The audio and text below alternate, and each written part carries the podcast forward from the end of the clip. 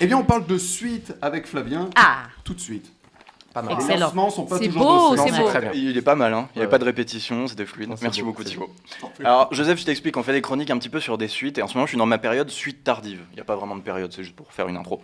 Alors, il y a des suites qui nous font poser la question à voix haute, pourquoi? Pourquoi faire une suite à Tron, petit film culte des années 80 que beaucoup connaissent mais que peu ont vu, qui a fait perdre beaucoup d'argent à Disney? Pourquoi Tron Legacy? Aujourd'hui, on va donc parler de Tron Legacy. Alors Tron, pour rappeler aux auditeurs, c'est un film d'aventure Disney tout à fait classique dans sa trame, mais qui avait la particularité de se passer intégralement dans un jeu vidéo et montré en 1982 parmi les premières images intégralement faites en images de synthèse. Le héros était un tout jeune Jeff Bridges qui devrait sauver le programme Tron du dictature numérique. Jusque-là, c'est pas très compliqué. Tron, à l'époque, a coûté 20 millions de dollars. Il en a rapporté 50. Dit comme ça, ça a l'air pas mal. On est d'accord, Thibaut Sauf que les lois du marché sont impénétrables et le film a fait perdre beaucoup d'argent à Disney. Si on ajoute à ça la tendance qu'ont les films sur la réalité virtuelle à vieillir plus vite que du lait au soleil, on a une bonne raison pour laquelle la licence a été enterrée il y a 30 ans. Le film est, comme on le sait, devenu culte depuis, et parfois les studios oublient de relire la définition de culte dans le dictionnaire. Parce que Tron, c'est un film qui a une grande aura, c'est vrai, mais il a un tout petit public. C'est donc évidemment qu'en 2008, Disney annonce une suite à Tron qui se, qui se retrouvera au même plan que Pirates des Caraïbes, à coûter 300 patates. On sent venir la bonne idée.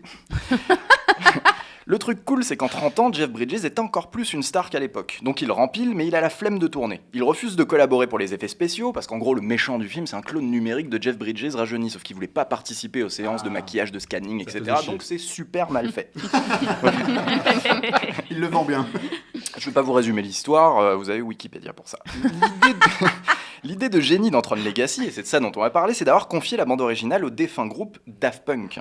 Une collaboration qui s'imposait, la French Touch et l'univers du duo, évoquant le même genre d'image et de son que Tron.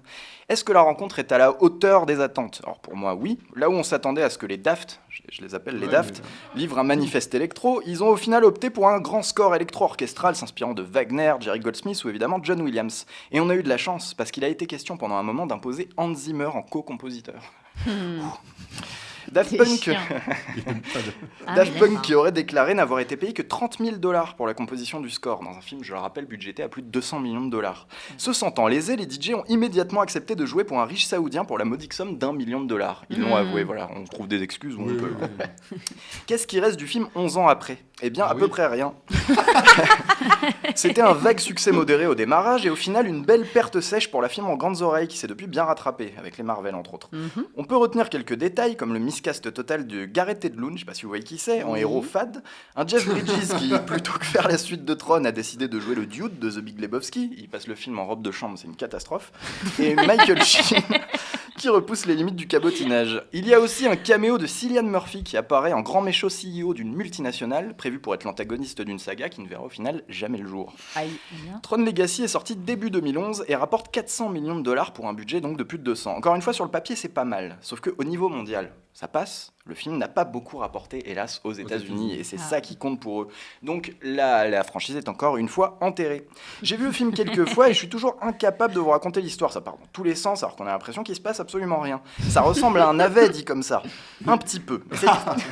Mais c'est- tellement singulier dans sa direction artistique qu'on se retrouve face à un spectacle son et lumière tout à fait recommandable. Tron Legacy, pour résumer, c'est le meilleur concert de Jean-Michel Jarre. Ah.